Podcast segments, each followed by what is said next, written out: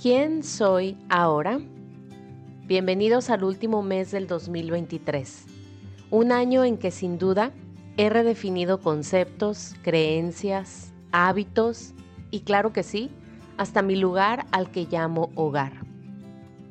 Antes de adentrarnos en la reflexión de hoy, te cuento que estamos en la cuenta regresiva para terminar los episodios de este podcast. Vamos por las últimas tres semanas de acompañarnos a diario, preguntándonos de corazón quiénes somos ahora, en este momento. Y es que esta decisión de la duración de este podcast estuvo tomada incluso antes del primer episodio de la primera temporada. Es un acuerdo conmigo misma honrando mi creencia firme de que todo es cíclico y de que todo ciclo tiene un final lo que demuestra que algo cumple su función y o que algo nuevo está gestionándose. En mi caso, ambas situaciones. Así que disfrútalos todos. Seguiré incluyendo mi pasión y mi vulnerabilidad, claro, en cada episodio que escuches como hasta hoy he hecho. Bueno, vayamos a lo nuestro.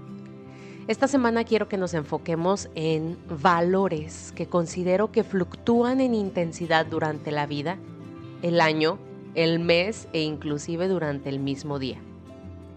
Hoy reflexionaremos sobre la confianza, pero no solo como tal la creencia, esperanza y fe que alguien tiene sobre algo, sino que quiero ir más específica hacia la autoconfianza y la perdurabilidad de la misma.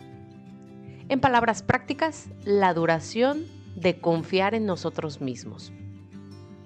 Primero, considero la autoconfianza como valor básico en el desarrollo de cualquier área de mi vida.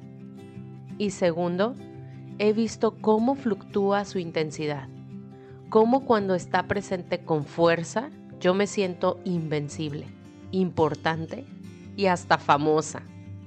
Y cómo cuando baja su potencia es que siento que no valgo, que no importo y ando por la vida dudosa y miedosa.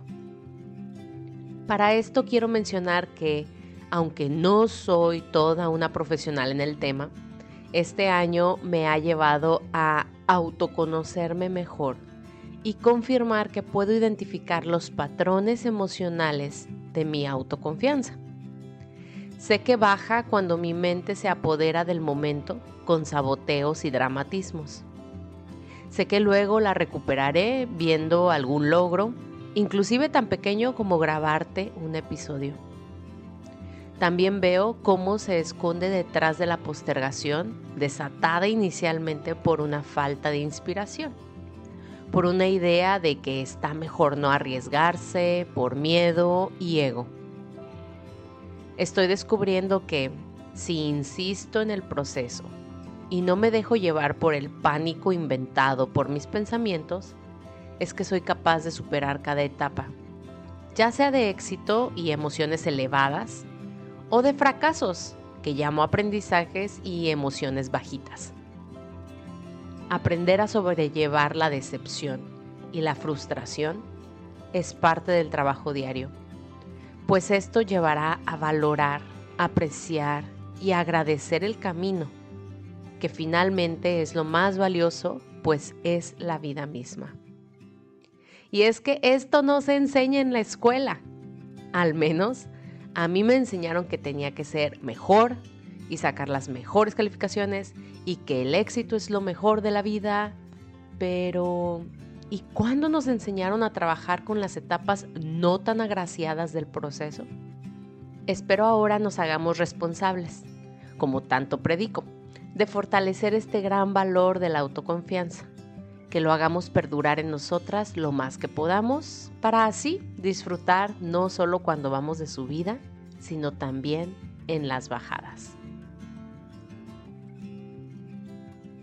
Qué gusto encontrarnos en la misma sintonía hoy, recordando que la vida es tan solo un juego de colores. Agradezco de corazón tus comentarios a lo que hoy has escuchado, por lo que puedes contactarme a través de un mensaje por Instagram y unirte a nuestro canal de difusión en la misma aplicación para seguir en armonía. En la descripción de este episodio te dejo el enlace directo. Gracias también por compartir este y todos tus episodios favoritos, así como regalarme tu evaluación en la plataforma de audio en la que me escuchas. Bendiciones infinitas.